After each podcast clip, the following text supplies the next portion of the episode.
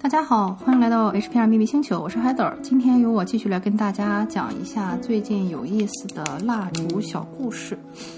嗯，大家都知道呢，就是我做蜡烛就是比较随心所欲哈，就是每一批大体是个什么主题我是知道的，就是类似于走在路上看到最近有哪些应季的植物，我就觉得哎这个植物就很适合做某一种蜡烛，所以这个大主题我是知道的。但是就是你要说它很细致或者说很具体，它会发生到什么样子呢？这个其实都是每个人点的话，它会有一些意外之喜，啊，就是类似于它主要是解决什么问题，但是附带着连带着它会解决一些其他的问题哈。然后我昨天遇到了一个个案呢，就特别有意思哈，就是感觉要跟大家分享一下这个故事。我在微博里大体写了一下，呃，就是一开始呢，啊，这个人他加到我，然后就跟我说呢，他想解决的是他跟他先生的这个分分合合的问题。嗯，然后呢，他就觉得这种关系让他非常的累，然后他不想就是继续下去了，所以他就想看用能不能用蜡烛把这个事情快速爆破。啊，然后当时呢，他是挑中了一个蜡烛，挑中了一个蜡烛以后呢，我一问罗恩，罗恩拒绝跟他合作，所以我跟他说这个不行，你可能要想一个其他的主题，比如说可能你跟你这个先生之间需要的不是说一个爆破或者说一个解决啊，可能是一个需要是你们俩的关系升一下级，你可以再看一下。然后他又选中了一个这个新生蜡烛，但是卢恩还是不愿意跟他合作，所以我说，哎，那这就没办法了，就是你选这两个蜡烛都不行，所以可能你的问题就是不在这上面。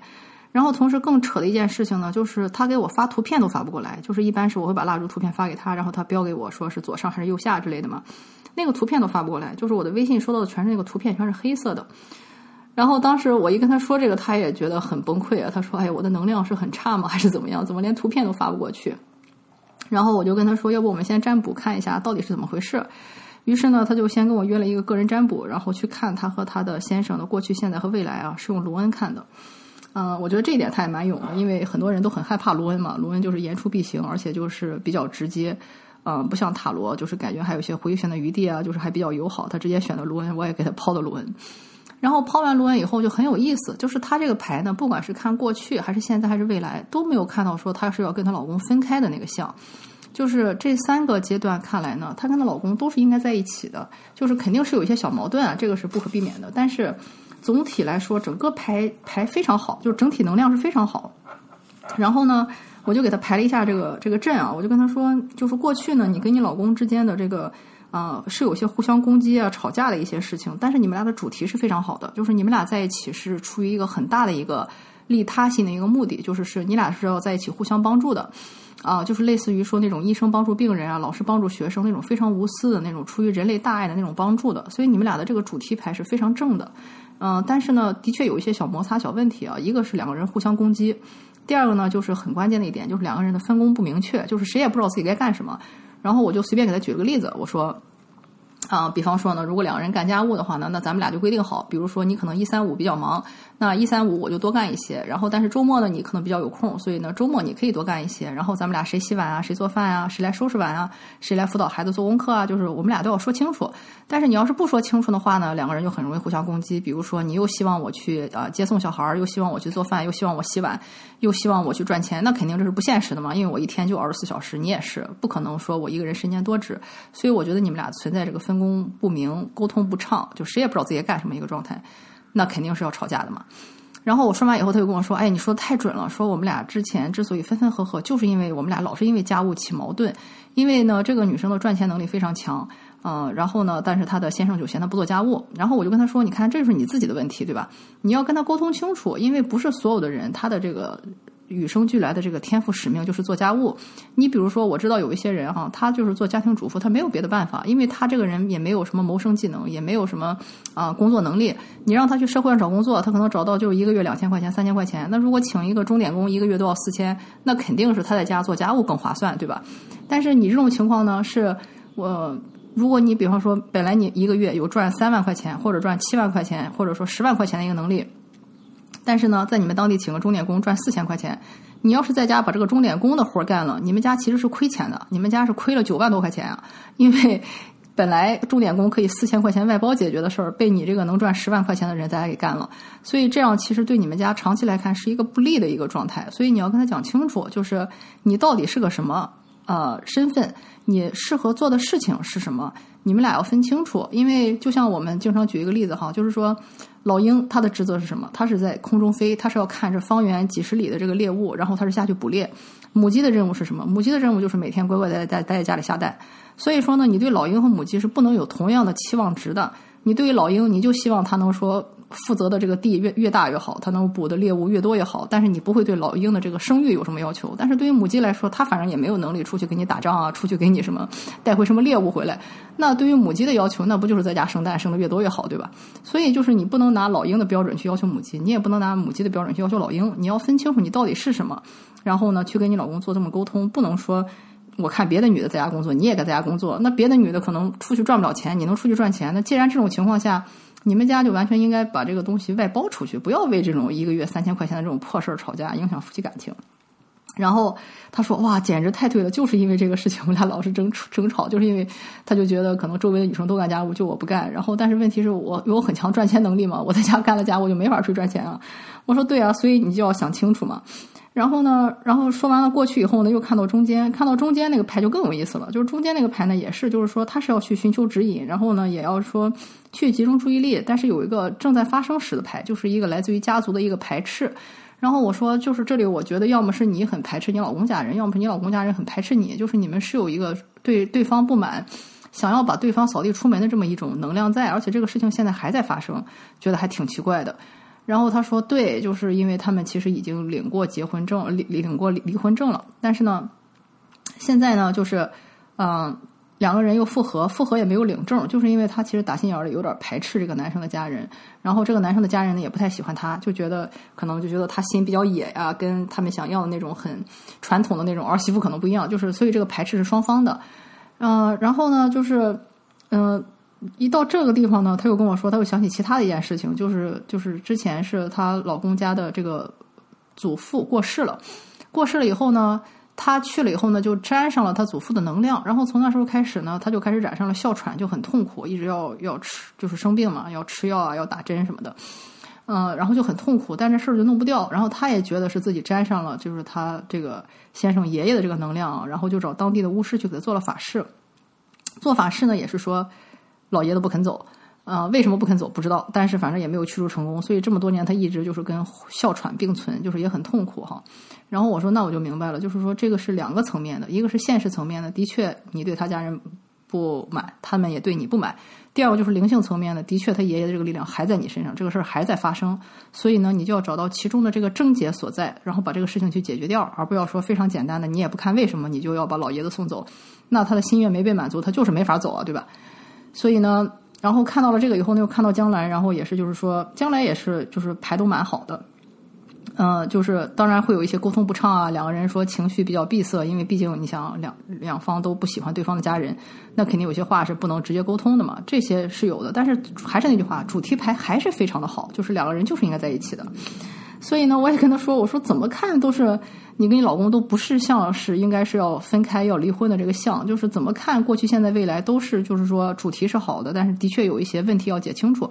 所以我跟他讲了四件事他就要注意的事情哈，就是一个就是说分清个人的这个啊定位和这个规划，第二个呢就是说停止互相攻击，第三呢就是说要看一下这个为什么家族是互相排斥的这么一股力量，第四呢也是要注意沟通的方式，有什么情感不要说堵在心里，而是要把它沟通出来。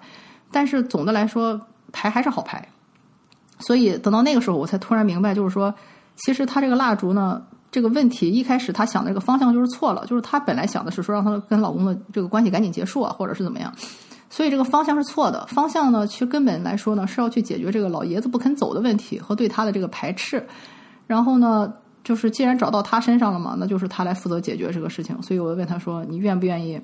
就是送走老爷子试一下，然后我们来点一个蜡烛。他说他愿意，所以这个时候再问呢，卢恩就愿意说这个蜡烛去跟他合作，就是之前他挑的那个，也是我剩的唯一一个大的一个爆破蜡烛，然后就同意了。啊，然后之后呢，我说你还有其他问题吗？因为当时我们占卜还剩了十分钟嘛。他说还有，就是他想知道，就是说这个事情对他的小孩影响是怎样的。嗯，因为他觉得他们分开对小孩可能是好事儿，因为家里这句这几年还在不断的赚钱嘛。然后结果一出来呢，就是他对他小孩的影响就是一把烂牌。就是我说，你为什么会觉得对你小孩儿就是还是好事儿？因为第一呢，就是他的那个呃过去很不顺，呃，本来有一些东西应该属于他，或者一些一些赌博性质的一些事情，就运气不好。比如说，本来说这次选拔或者这次考试或者什么一个奥赛什么的，本来他是可以去的，但是他去不了，就是因为你们俩老是吵架。嗯，所以呢，就是他的确是他是也失去了一些东西。你为什么会觉得他很好，而且他的精神状态也不太好啊？嗯嗯，就是现在状态可能还比较不错，但是过去是有一些创伤的。嗯，然后同时出来那个牌呢，就是我说我也不知道你在问你儿子这个事情的时候有没有想到你自己，因为很明显对你自己而言呢，也是对你的妇科造成了一些损伤。然后我跟他说完了这个以后，他就说：“哎呀，其实你说的是对的。”嗯，就是因为我总是跟他的爸爸分分合合嘛，其实对小孩是有一些心理影响的。嗯，然后他也曾经说去用头去撞墙啊，然后很不开心，然后有很多的精力就是被被分在了嗯我和他爸爸的这个感情上。啊，但是现在呢，一看我们俩复合了，小孩的确就是精神状态非常好，非常开心。然后我说这不就得了吗？就是因为男女不一样嘛，就是像我之前说过很多次的，就是女性她的这些负能量或者攻击呢是集中在子宫腹部。那男性就是集中在头部，所以那是他们的容器。所以就是说，在过去呢，他们俩分分合合，其实那些负能量都是在他的小孩的这个脑袋里。然后，所以就是他就用头撞墙，因为他想让这种不好的能量出去嘛，但是又很无助。所以我说，你看，所以怎么可能没影响呢？然后呢，当时他就说，那有没有说什么方案是可以就是针对他小孩的？然后那个其实也是有蜡烛。然后我当时一问那个蜡烛，那个应该收多少钱，也非常有意思哈。就是出来了四张牌。分别是这个万千十位、万千百十位，然后呢，那个万分位呢，就是一个那个呃力量牌，就是就是 strength，呃是托特塔罗里的 strength，然后就是说力量是非常强的。然后剩下的三张牌呢，正好就是对应了，就是啊他跟他先生和他儿子三个人的这个星座的这个属相，非常非常的神奇。然后所以我一看他这个牌，我就知道，我说 OK，你这个牌呢。就是告诉你，这个蜡烛其实有两种收费方式，一种呢是比较贵的方式，就是这样会影响到你们三个人，而且会让你们三个人的这个凝聚力去加强，然后整体去加好运。如果这样的话呢，就是九万两千二。如果是只只让你儿子情况好转，呃，不牵扯你老公，然后呢，顺带着可能你也会有一点好处的话呢，这样的话就是一千二，就是只取这个他儿子的那个啊星座的那个那个方位。然后呢，他就跟我说，现在没有那么多钱，所以就是先点一个小的就好了。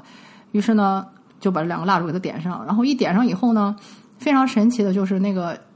呃，给他孩子的这个蜡烛呢，一直火焰就是比较稳啊，就可以看出来这个小孩是一个心事比较重的人，他不太会说跟人去沟通啊，怎么怎么样，顶多是那种有眼泪也是自己默默的流一滴，但是不会是去外面去跟人讲的那种。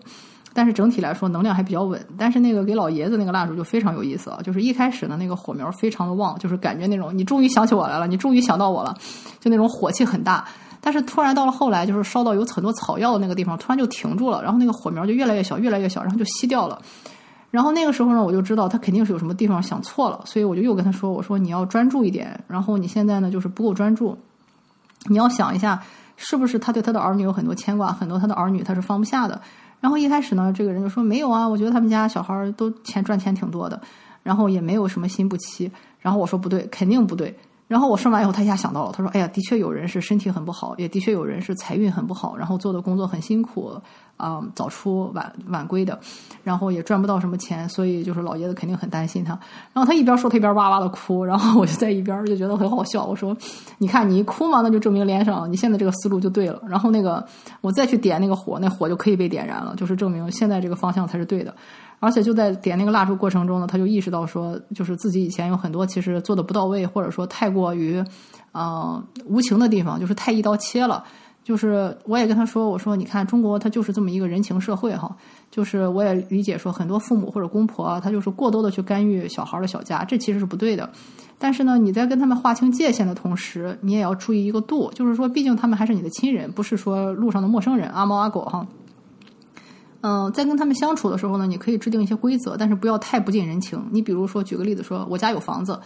但是我的房子不能说像你们打开大门，你们随时谁想来谁就来，谁来了就住主卧，不是这个样子的。我要制定一个规矩，就是说我家这个房子，比方说你们可以来住，但是来住呢不要超过三天或者七天，而且你要来住你就住在客卧或者住在沙发上，你不能住我们主卧，主卧是我们夫妻的房间，就是这个规矩你要给他立立清楚。但是呢，你不能完全不让人家来住，或者说。啊，来了以后就让他们踩鼻子上脸住你的主卧，把你们赶到厨房去，那肯定不对，对吧？就是不管怎么样都要有一个度，就是这方面你是要把它去衡量和把握好。嗯，还有呢，就是说有一些亲戚，你可能暂时觉得说他可能混得不太好啊，或者说那个有些问题啊，或者是觉得他心术不正啊，但是毕竟就是你们还是一家人，你们要去制定一个规则，就是说什么情况下，如果我们家比较有钱，我可以把钱借给你，比如说如果你家小孩要上学或者得了疾病，那如果这样的话，我是可以把钱借给你的。但是呢，如果说你是为了赌博、为了抽烟、为了一些恶习，或者说只是因为我家穷，我比你穷，你就应该借钱给我，那这种钱你就不能借。但是你要去树立一个规矩，就是什么样的情况你们可以互相帮，什么样的情况下你要先过好自己的生活。但是你不能一刀切，说我要么就跟他们完全断绝来往，这在中国就不可能嘛。然后呢，你也不能说过于对为他们忍让，他们跟你要什么你就给什么，这肯定也不对。所以就是要把握好中间的这个度。然后说完以后，这个女生就也意识到，他之前的确是有很多这个没有想到或者做的不到位的地方。然后同时呢，也意识到这个老爷子真的有很多的牵挂，因为有一些子女身体不好，有一些子女，比方说可能事业不太好，就是没太有钱。然后也有些人呢心不太齐，比方说去祭拜的时候都不在一起，但是老爷子还是希望说一家人齐齐整整，就去给他祭拜一起的那种。所以，然后，然后我就一边跟他沟通，然后这个女这个女生她也很厉害，她也可以同步感觉到很多。然后后来到了后来，这个蜡烛就烧的非常的好，就是那个几个火苗就是连成了一片。然后果然这几个火苗，也就是跟这个老爷子有几个子女都是连在一起的，都是相对应的。然后同时也可以看出来有哪几个人身体特别好，哪几个人身体特别不好啊。啊，就是这都是他挂念的一些点。然后呢，这个女生呢，一个一个的，就是都记住了，就是对每一个人应该怎样怎样去做。比如说，对于身体不好的人，如果他将来可以疗愈的话，他愿意去疗愈他们。对于比方说经济有困难的，他可以说在自己力所能及的方面呢，不再像以前把他们一刀切或者是怎么样。所以他就是很清楚，就是对于每一个人应该采取一个不同的一个方式或者是方法。然后在他明白了以后，那个蜡烛很快就烧完了。然后我觉得也很神奇啊，因为那种大蜡烛。啊，就像我说的，完全看火头是怎么样的。按理说，有的人可以烧个三天三夜，有的人可能烧三小时。他那个蜡烛差不多可能烧了五六个小时吧，就基本烧完了。啊，然后问题也全解决了。但是这不是我说的最神奇的地方，最神奇的地方是，他就突然跟我说，他觉得自己嗓子很舒服，然后呢，嗯，就是非常的清凉。我那时候还没反应过来，然后到了后来才知道，就是说在烧这个蜡烛的过程中，在他想通了的这个过程中。他的哮喘没有了，就是那个老爷子给的他的身上的那个哮喘没有了，就是当场爆爆破，哇！然后我们俩就都觉得哇，太神奇了，就是这都可能发生。然后他说好好久没有感觉到说喉咙那么舒服了，这个东西一下没了，就是因为他以前是他其实都是一体的嘛，他以前脑子不清楚，他没有想到自己的这个职责和这个使命，所以呢就给了他一个哮喘，让他去注意治病。但是他之前一直走错了方向啊，就是像说。我本来成绩不好，我应该做的事情是好好读书，好好刷题，对吧？但是呢，我想的是，哎，那我今天逃个学吧，或者说我把学校炸了吧？你这样就走偏了，不是吗？所以就是一开始这个蜡烛是不跟他合作的，就是因为他一开始就想想法是错的，是走偏了的。但是后来当他发现到一问题所在，并且愿意去解决这个问题，并且愿意承担起自己的这个职责和使命以后，一切就迎刃而解。就像我说的，像他这种呢，其实是能力非常强，天赋非常强，然后又有文化。啊，然后呢，赚钱能力也有，然后就是其实就类似于说他是他们家族的理事人，像这种事儿呢，祖先来说一般什么事儿就会去优先找他去解决，他给祖先解决的问题呢，他也会得到祖先最多的庇佑，因为毕竟天底下没有白干的活嘛，对吧？这个之前已经说过很多次了，就像在公司里，你多劳多得，然后你干的活多了，老板肯定会给你升职加薪，那你在灵界没有人给我们发这个。物质的这个工资，但是他在灵界他会补偿你，他会给你很多一些其他的一些能力啊，或者给你一些庇佑啊、一些保护啊，然后对应到现实生活中也会有一些说金钱进账啊，或者说一些事情特别顺利之类的。所以这个就是很关键的一点啊，就是说如果你是被祖先选中的话呢，那肯定就是你虽然要干一些活儿，为他们去传信儿啊、传话，做帮他们干一些活儿，因为有些活儿他们干不了了，比如说老爷子已经过世了，他就不能跑过来挨个的指着这些子女鼻子骂了，对吧？但是呢，你这些活要帮他做到的话呢，他会把他的那些祝福和保佑都给你。但是你也要去跟这个另另一边的这个灵魂去沟通清楚，因为就像我说的，他们已经去世了，他们的这个肉体已经不在这个地球上了，但是他们的灵魂还在这里呢。有一些事情他们还没有想明白或者想清楚，你也要去跟他讲。就是最简单的一点，也是之前我上次讲那个暴躁爷爷那个故事也是一样，就是说他们作为已经去世的人，他们想再接近这个在世的子女，对他们自己本身是有损伤的，就是因为活人毕竟有阳气嘛。是对他们会有损伤的。而他们如果离这个人太近，那个人本身如果能量场比较弱的话，被他缠上以后，那个人整体的能量也会非常的低迷。所以就是这个是一个对双方都不利的事情。所以我就一直在跟他讲啊，就是你要跟这个爷爷讲清楚，你们俩其实根本目标是一致的，你们俩根本目标是说希望他的孙子过得开心，过得幸福，对吧？那如果这个爷爷不走的话，第一他本身会让他孙子过得不幸，第二呢，他让你得了哮喘。这个女主人就是家里的财嘛，对吧？你身体不好，你的精神状态不好，你的身体状态不好，你没法照顾小孩，你也没法照顾家人，所以这样的话就是对谁都没有好处。所以呢，就是你要把跟他把这些道理讲清楚，然后一条一条很专注的要讲。如果你觉得他没有听懂，或者要停一下，你就你就停一下再讲，不要着急。所以呢，就是就这样手把手辅导他，大概辅导到了凌晨三点。就是国内的凌晨三点，哎，我看这边蜡烛可以了。我说，我觉得这回可以了。然后他说，他也感觉老爷子开始在笑了。我说，那既然这样的话，你就可以去睡了。然后之后我可以告诉你这个蜡烛烧的怎么样。然后后来没一会儿，这个蜡烛就烧干了。嗯，然后呢，然后我就给他发了图。然后他说，他也去执行了他这些事情哈，就是比方说啊，家里哪个亲戚需要关照啊，哪个亲戚需要的是经济上的，哪些亲戚需要的是这个精神上的。然后他说他都去执行，然后就该传的话都传到了。所以呢，既然这样的话呢，老爷子在这儿也没有什么心事了，对吧？然后呢，就可以开开心心走了。所以就连带着把他身上的这个哮喘也带走了啊，所以就非常非常的开心啊。然后他就跟我说，啊，他就想要将来去跟我学习。然后我说，哦，难怪你这么大一个问题，就给你一个直接就给了你一个折扣价，就是把这个事情就解决了，啊，所以就还蛮开心的，嗯。然后呢，我觉得这个。嗯，故事呢，其实就是给了我们很多层的一个启发哈。第一个呢，就是说，还是那句话，好多人都是被祖先摁着头过来找我的。呃，然后呢，第二就是说。呃，祖先呢，他们在沟通的时候啊，他们会优先找自己的血亲，比如说去找自己的子女或者是亲的孙子孙女哈。但是呢，问题就是说，他们那些血亲呢，不一定说时时刻刻都给他们打开这个窗口，或者愿意跟他们去沟通。所以这种情况下，他们在至亲那里碰了壁，就会找这些次亲的人，比如说没有见过面的亲人，或者是这种什么儿媳或者女婿之类的。啊，所以呢，这个就是类似于这种。但是，一旦被他们选中，就像我说的，你虽然是要干一些活儿啊。但是你如果一旦说承认接受了自己这个使命以后，祖先给你的那些保佑和保护也是最多的，所以这个事儿是相辅相成的。天底下任何界，不管是灵界还是物质界啊，都没有白干的活儿，就是肯定是一分耕耘一分收获。所以如果被选中了的话，就恭喜一下，就是有多大的能力，就是给你多大的单嘛，对吧？嗯，所以就是既然选中了，肯定你是有能力去解决这个事情的。但是有时候呢，就是需要一些辅助。然后呢，同时也讲到了说这个发心动愿和发心动念和这个，呃，心念正的这个重要性。你比方说，像一开始他的心念就不正，就是他想的是，哎，我要把我跟我老公的关系爆破。呃，如果这样的话呢，蜡烛就不肯跟他合作。就是我，这也是我特别感激卢恩的一点啊，就是说他会告诉我们哪些是可以做，哪些是不可以做。就像我说的，如果我们不做这个占卜，就给他把这个蜡烛点上，我没有问卢恩的话，那这个事情其实就是错的。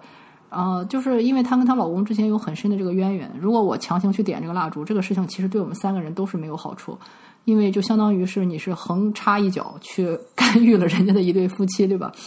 然后就是我们三个肯定都是要受惩罚的。